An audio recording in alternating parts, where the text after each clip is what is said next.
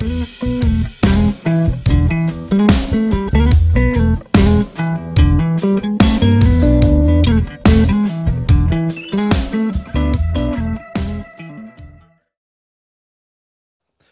Coríntios capítulo 14, eu vou ler a partir do primeiro verso até o verso de número 25. Todos encontraram aí? Amém? Então vamos à leitura da palavra, que diz assim: Sigam o caminho do amor e busquem com dedicação os dons espirituais, principalmente o dom de profecia. Pois quem fala em uma língua não fala aos homens, mas a Deus. De fato, ninguém o entende em espírito fala mistérios, mas quem profetiza o faz para edificação, encorajamento e consolação dos homens. Quem fala em língua a si mesmo se edifica, mas quem profetiza edifica a igreja. Gostaria que todos vocês falassem em línguas, mas prefiro que profetizem. Quem profetiza é maior do que aquele que fala em línguas, a não ser que as interprete, para que a igreja seja edificada. Agora, irmãos, se eu for visitá-los e falar em línguas, em que serei útil a vocês? A não ser que leve alguma revelação, ou conhecimento, ou profecia, ou doutrina. Até no caso de coisas inanimadas que produzem sons, tais como a flauta ou a cítara, como alguém reconhecerá o que está sendo tocado se os sons não forem distintos? Além disso, se a trombeta não emitir um som claro, quem se preparará para a batalha? Assim acontece, assim acontece com vocês. Se não proferirem palavras compreensíveis com a língua, como alguém saberá o que está sendo dito? Vocês estarão simplesmente falando ao ar. Sem dúvida, há diversos idiomas no mundo, todavia, nenhum deles é sem sentido. Portanto, se eu não entender o significado do que alguém está falando, serei estrangeiro para quem fala e ele será estrangeiro para mim. Assim acontece com vocês. Visto que estão ansiosos por terem dons espirituais, procurem crescer naqueles que trazem a edificação para a igreja. Por isso, quem fala em uma língua, ore para que a possa interpretar. Pois se oro em uma língua, meu espírito ora, mas a minha mente fica infrutífera. Então o que farei? Orarei com o espírito, mas também orarei com o entendimento. Cantarei com o espírito, mas também cantarei com o entendimento. Se você estiver louvando a Deus em espírito, como poderá aquele que está entre os não instruídos dizer o amém à sua ação de graças, visto que não sabe o que você está dizendo? Pode ser que você esteja dando graças muito bem, mas o outro não é edificado. Dou graças a Deus por falar em línguas mais do que a todos vocês. Todavia, na igreja, prefiro falar cinco palavras compreensíveis para instruir os outros a falar dez mil palavras em uma língua. Irmãos, deixem de, de pensar como crianças. Com respeito ao mal, sejam crianças, mas quanto ao modo de pensar, sejam adultos, pois está escrito na lei: por meio de homens de outras línguas e por meio de lábios de, estrangeiro, de estrangeiros, falarei a esse povo, mas mesmo assim eles não me ouvirão, diz o Senhor. Portanto, as línguas são um sinal para os descrentes e não para os que creem. A profecia, porém, é para os que creem, não para os descrentes. Assim, se a igreja se reunir e falar em línguas, e alguns não instruídos ou descrentes entrarem, não dirão que vocês estão loucos, mas se entrar alguém, algum descrente ou não instruído, quando todos estiverem profetizando, ele por todos será convencido de que é pecador e por todos será julgado, e os segredos do seu coração serão expostos. Assim, ele se prostrará rosto em terra, e adorará a Deus, exclamando: Deus realmente está entre vocês. Até aqui, vamos orar. Vamos nos colocar diante de Deus com a nossa oração, diante da Sua palavra, com o nosso coração aberto. Senhor Deus, Pai, muito obrigado pela Tua palavra. Obrigado, Deus, pelo testemunho que temos para nós, para a edificação, para o crescimento, que a tua palavra gere em nós, Deus, essa profecia, essa edificação, esse encorajamento, esse crescimento. Que seja assim, Deus, na nossa reunião aqui dessa manhã. Que a gente saia daqui, Pai, edificados pelo Senhor, pela tua palavra, pela ação do teu Espírito Santo, pela dimensão da nossa celebração clara, com entendimento racional que fazemos na tua presença que seja assim, Deus, é a minha oração, em nome de Jesus. Amém. Amém. Amém, irmãos. O apóstolo Paulo, ele disse no texto aqui, no meio do texto que nós lemos, prefiro eu falar cinco palavras compreensíveis para instruir os outros a falar dez mil palavras com língua estranha. O que, que isso significa? O tema desse texto que nós lemos está bem explícito aqui na leitura do trecho da palavra, que é a, o dom da glossolalia, né, da, falar em línguas estranhas, sendo vivenciado pela comunidade de Corinto. Há tantas outras coisas por detrás desse tema que eu gostaria de trazer aqui para vocês no encerramento da proposta que fizemos à igreja quando, lá no início do mês de julho, a gente se propôs a falar sobre comunidade. É, a gente conversou aqui já nos últimos três domingos sobre alguns temas é, sobre comunidade. No primeiro domingo de, do mês de julho, a gente conversou sobre a comunidade e a, o desafio que a gente tem de se unir em uma mesma consciência.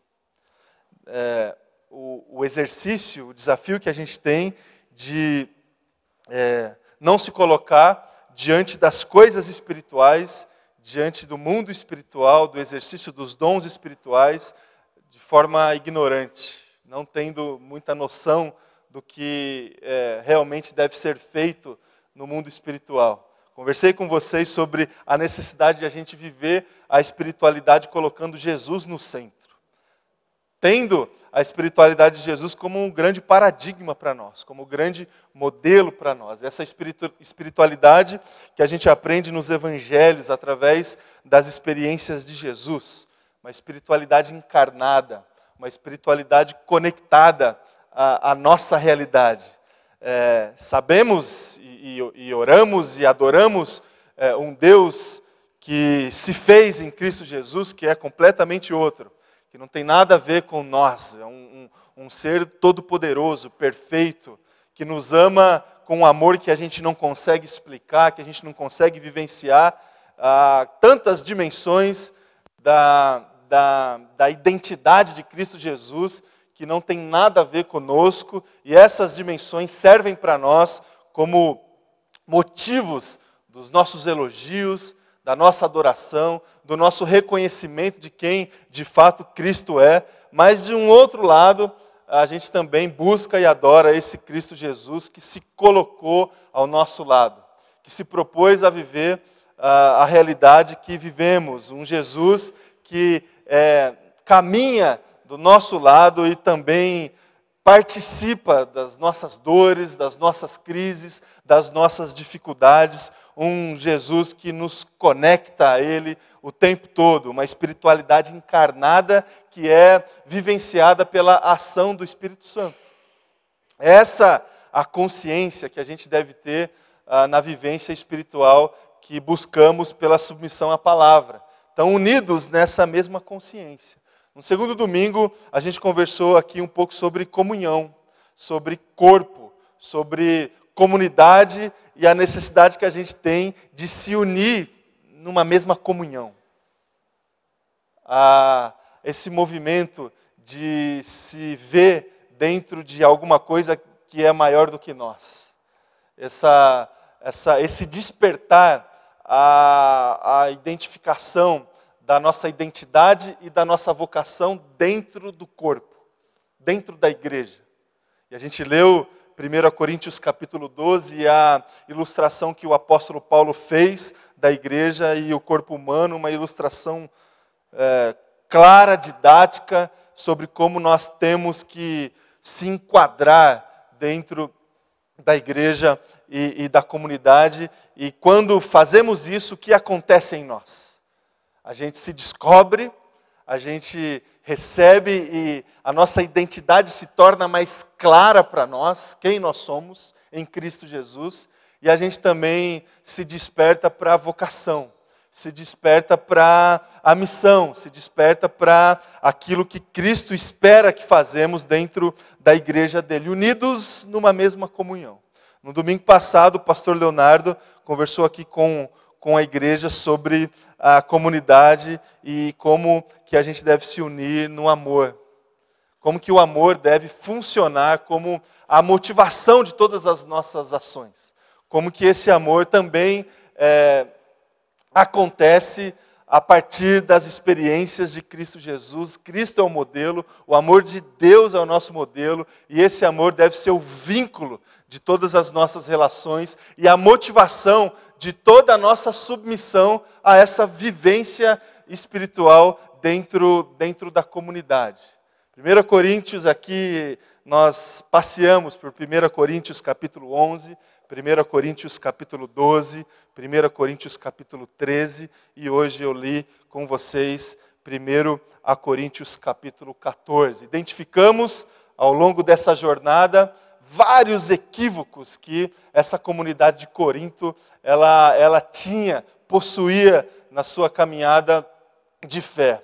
Várias situações que motivaram esses textos escritos pelo, pelo, pelo apóstolo Paulo equívocos motivados por ações é, explícitas ali no texto, nos textos que lemos, ações de egoísmo, que gerava divisão, que gerava insensibilidade na comunidade, ações fruto de ignorância, ações é, também fruto de certo ativismo religioso, ações que expressavam muito mais uma satisfação espiritual pessoal do que uma disposição para a edificação espiritual coletiva.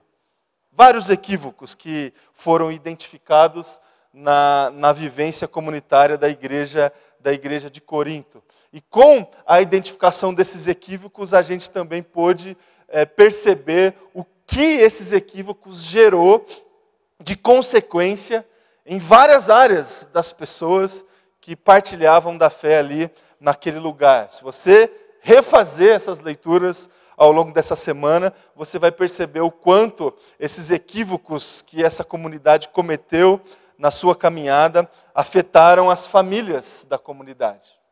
O quanto esses equívocos eh, dessas pessoas afetaram ah, os relacionamentos conjugais, os casamentos. O quanto também que a noção de moralidade foi afetada no contexto dessa comunidade.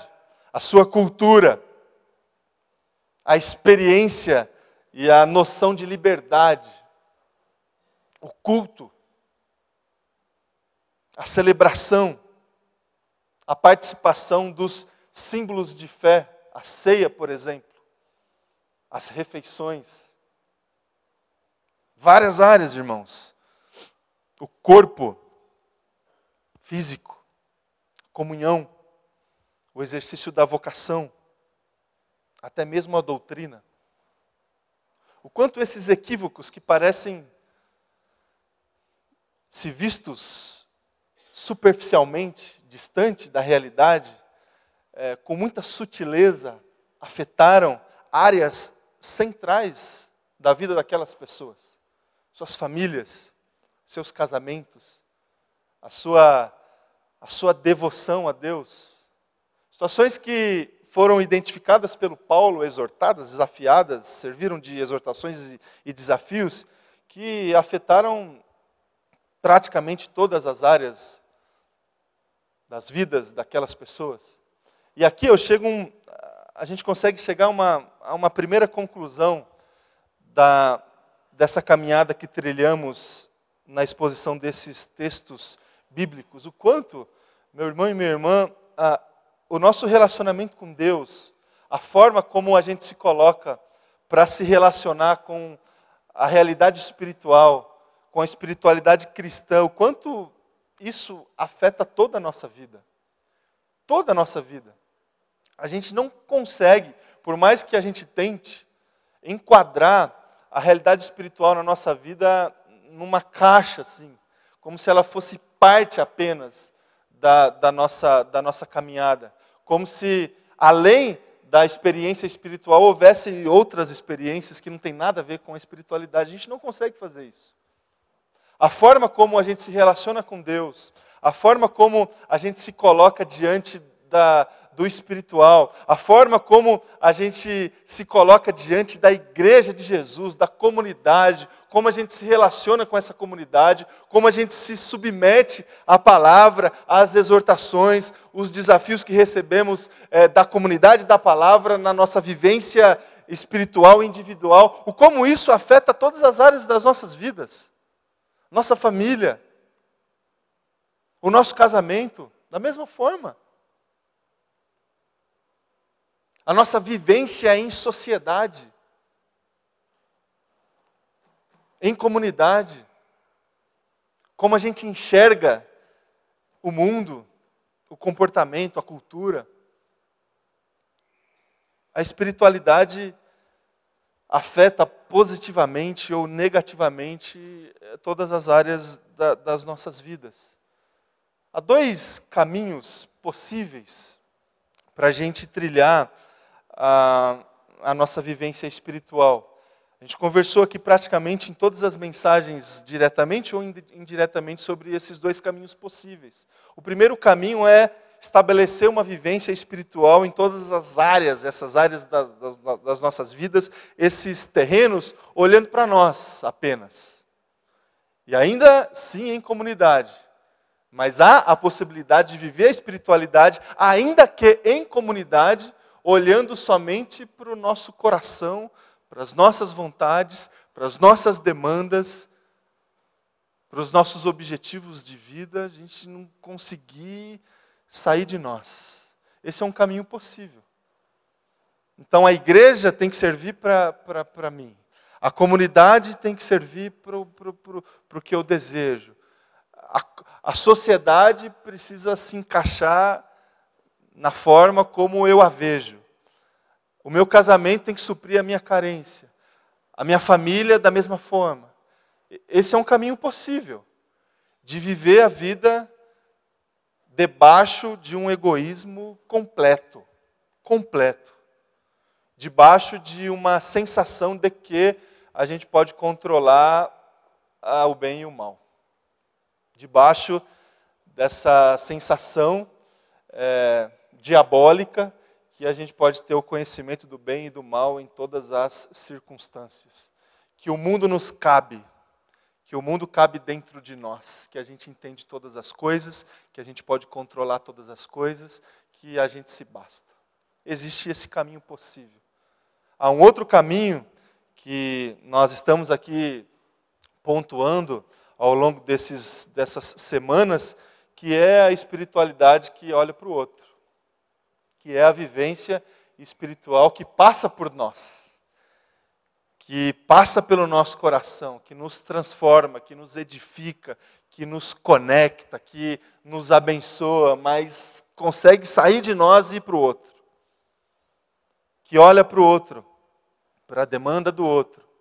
E esse é um caminho, além de possível, desejado, desejado e compatível com a palavra de Deus. A espiritualidade de Jesus é essa que olha para o outro, que se conecta a Deus, mas essa conexão gera um movimento de olhar para quem está do nosso lado, quem está à nossa volta, quem está caminhando é, perto de nós ou longe de nós, essa generosidade espiritual que faz parte dessa espiritualidade cristã. Esse é um caminho que a gente tem buscado esse é um caminho que a gente tem desafiado a igreja dentro dessa série é, Comunidade, em todos os terrenos da nossa vida. No seu casamento, você que é casado, existem dois caminhos possíveis. Você pode organizar aí o seu casamento olhando só para você, e aí você olha para você, o seu cônjuge faz da mesma forma e vocês vivem, vivem aí o casamento que vocês escolheram viver. Há um outro caminho possível, de você viver o seu casamento olhando para o outro, e o outro da mesma forma. Sua família, você pode também trilhar esses dois caminhos possíveis. Dentro da tua casa, ah, você pode olhar somente para você, ou você pode olhar para o outro. Sociedade, da mesma forma. Você pode se relacionar com a sua cidade, com o seu mundo, com os locais onde você frequenta, sua sociedade olhando só para você. Ou você pode olhar para o outro. Aqui, na igreja, comunidade, da mesma forma. Em todos os terrenos, existem esses dois caminhos possíveis. Esses dois caminhos possíveis. E dentro da comunidade há algumas vivências que mostram para nós o como que a gente tem trilhado é, a nossa espiritualidade a partir desses, duas, desses dois modelos. O texto que a gente leu de 1 a Coríntios capítulo 14 traz para nós um aspecto de uma vivência de um determinado dom espiritual, que fazia parte do contexto da igreja de Corinto. Ah, o falar em línguas estranhas. E olha como esses dois modelos possíveis que eu trouxe a vocês se encaixam nessa, nessa discussão aqui proposta pelo, pelo apóstolo Paulo. Na igreja de Corinto, as pessoas estavam praticando, vivendo esse dom da glossolalia, do falar em línguas estranhas, e isso estava gerando muita confusão na comunidade. O culto se tornou um culto bagunçado, um culto irracional, um culto que ninguém entendia. O visitante chegava para participar do culto, para receber a palavra de Deus e pensava: esse povo aí é louco, esse povo aí é, tá faltando alguma coisa aqui que, né? É, vivência de um dom, de um determinado dom espiritual. Mas olha o que, o, o que, o que estava por trás dessa, dessa, dessa prática, desse dom específico espiritual que esse povo estava vivenciando ali. A, o desafio proposto pelo apóstolo Paulo na contramão da vivência da glossolalia na igreja de Corinto era a vivência da profecia. Reparou no texto? Entre vocês falarem línguas estranhas e profetizarem, eu prefiro que vocês profetizem. O que é a profecia, meu irmão e minha irmã? O que é profecia?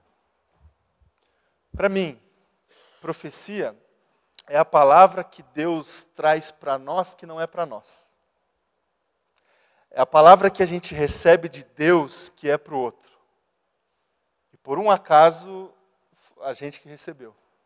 A palavra que passa por nós, mas que chega no outro. Isso é profecia. Palavra de Deus, que recebo, que edifica o outro. O apelo do apóstolo Paulo para a igreja de Corinto era a vivência das profecias. Palavra de Deus recebida pela igreja, compartilhada para o outro. O contrário disso, o contrário disso não edifica a igreja. A palavra de Deus, a bênção de Deus, a experiência de Deus que recebo e que para em mim, não edifica o outro. Não edifica o corpo. Isso se encaixava perfeitamente na vivência desse dom espiritual específico na igreja de Corinto. Dom que foi reconhecido pelo próprio apóstolo Paulo como legítimo o falar em línguas estranhas. Mas na vivência comunitária, na celebração comunitária, todo dom, toda palavra, toda bênção que vem de Deus para nós e que não chega no outro, não edifica. E era exatamente isso que estava acontecendo no contexto da igreja de Corinto. As pessoas estavam experimentando, desfrutando desse dom que é legítimo, que edifica. Mas em comunidade não funciona porque não edifica o outro. As pessoas, talvez motivadas por uma vaidade espiritual, sabe? Daquelas que é, fazem parte da igreja, de muitas comunidades, de você sentir, sentir pressionado, tentado em mostrar a estética da sua espiritualidade para outra pessoa. Como quem é, a gente, nós somos assim no nosso coração um tanto quanto competitivos em, em várias áreas. E aí de repente isso entra na igreja, na nossa vivência espiritual. E se a gente não parar assim para pensar e não submeter sempre o nosso coração à graça e a, ao, ao temor de Jesus, a gente vai viver essa competitividade dentro do ambiente religioso. E de repente a gente vai entrar numa de tentar mostrar para as pessoas que a gente tem uma experiência maior com Deus do que a maioria das outras. Talvez motivado por isso. Mas o caminho que o apóstolo Paulo escolheu para exortar essa igreja foi outro. Foi o de não somente identificar o equívoco, mas de propor a solução. De propor um outro tipo de vivência, uma outra experiência. Não adianta, não adiantava e não adianta hoje, meu irmão e minha irmã, a gente se colocar em comunidade para receber alguma coisa de Deus e não compartilhar com uma outra pessoa. Não adianta. Não adianta a gente se reunir em comunidade para receber uma resposta de Jesus se a gente não recebe essa mesma resposta de Jesus que deve ser compartilhada para uma outra pessoa. Isso é comunidade. É assim que se vive os dons espirituais dentro da comunidade. Toda bênção que recebemos do Senhor precisa, de alguma forma, chegar no outro, edificar o outro. E aí a gente começa a se perguntar, quando a gente entende um pouco essa dimensão, sobre o que a gente tem experimentado de Deus, as respostas que Ele tem nos dado das nossas orações, das nossas devoções, e a gente começa a se perguntar o, o que dessas bênçãos Deus quer que eu compartilhe, eu passe para frente.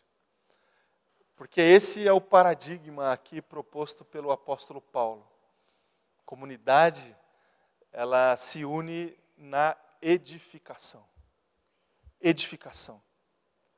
No, no desfrute da profecia da palavra que chega para mim, que me abençoa, que me conforta, que me consola, mas que também tem muito sentido para aquela pessoa que está do meu lado, que também me desafia e me motiva a compartilhar essa mesma palavra para quem está do meu lado. É dessa forma que a gente vai conseguir viver comunidade. Quando eu me proponho a estar aqui, por exemplo, nesse lugar, todas as semanas, todos os domingos, e essa proposta que eu desenvolvo no meu coração não tem a ver somente com as minhas demandas, com os meus problemas, com as minhas questões, com as minhas dúvidas, com a minha família, com o meu casamento, com a, a minha luta, com a minha dificuldade. Eu vou viver comunidade quando eu conseguir desenvolver no meu coração uma motivação para vir aqui, a esse lugar ou a outros lugares que eu consigo viver comunidade com uma motivação que tem a ver também com a necessidade do outro, com a luta do outro, com a demanda do outro, com a família do outro, com os filhos do outro. Edificação. A, a comunidade precisa aprender a, a se edificar uns aos outros. com profecia. Profecia. Palavra de Deus. Que pode ser direta das Escrituras, que pode ser um compartilhar, um, um testemunho, uma experiência. É esse o centro do desafio do apóstolo Paulo em 1 Coríntios capítulo 14. Unidos, unidos na, na edificação pela prática da profecia, pela prática da palavra que, de Deus que chega para nós, que não é para nós, que é para o outro. E lendo esse texto de 1 Coríntios capítulo 14, a gente vai perceber o que, que essa profecia gera, o que, que ela faz. E aqui eu vou profetizar aqui para vocês, irmãos, algumas palavras, né? É, algumas palavras de Deus que chegou para mim, que eu quero passar para você, de acordo com esse texto que nós lemos. Primeira, primeira ação que a profecia gera em nós, segundo esse texto, é o encorajamento. Encorajamento. Josué capítulo 1, versículo 9. Não fui eu que lhe ordenei, seja forte e corajoso, não se apavore, nem desanime, pois o Senhor, o seu Deus, estará com você por onde você andar. Assim diz o Senhor. Amém? Vocês recebem essa palavra? Consolo. Profecia gera consolo. Mateus, capítulo 5, versículo 4: Bem-aventurados os que choram, pois serão consolados. Assim diz o Senhor. Palavra de Deus para você, meu irmão e minha irmã. Instrução. Provérbios, capítulo 9, Versículo 10: O temor do Senhor é o princípio da sabedoria, e o conhecimento do santo é entendimento. Assim diz o Senhor. Crescimento. Filipenses capítulo 1, versículo 6: Estou convencido que aquele que começou a boa obra em vocês vai completá-la até o dia de Cristo Jesus. Assim diz o Senhor. Entendimento. Evangelho de Lucas, capítulo 24, versículo 45.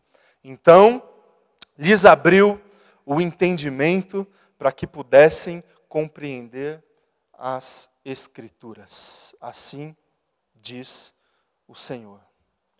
Então, irmãos, assim como o apóstolo Paulo, eu prefiro dizer aqui para vocês cinco palavras compreensíveis para instruir os irmãos e as irmãs, do que falar dez mil outras palavras que não têm nenhum tipo de entendimento, nenhum tipo de instrução e nenhum tipo de edificação.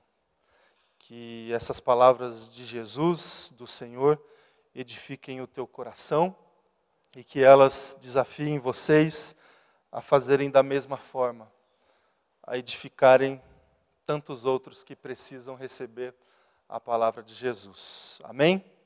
Vamos orar? Convidar você a se colocar em pé aí no seu lugar. Convidar também a banda para vir aqui à frente.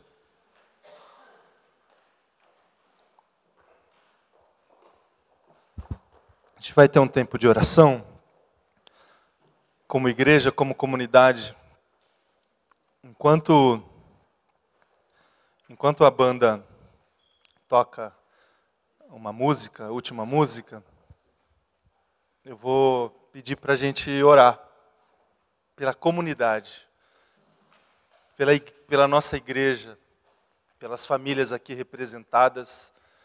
Eu vou pedir para você é, se juntar aí com outras pessoas, se juntem aí em grupos aí, sem muito, muita regra, mas vamos orar juntos, orar juntos. Vamos nos edificar. Se você tem alguma palavra aí, alguma edificação para compartilhar agora, faça isso também. Vamos viver, irmãos, o que a gente acabou de ouvir. E aí a banda pode tocar, a gente vai orar e depois a gente encerra, encerra o nosso culto. Vamos fazer isso. Se junte aí em grupos, vamos orar.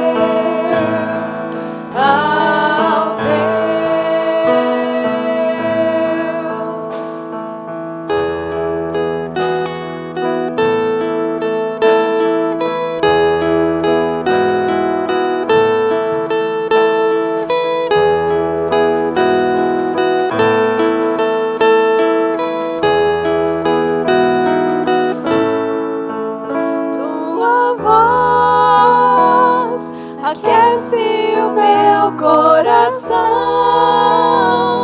devolve a vida.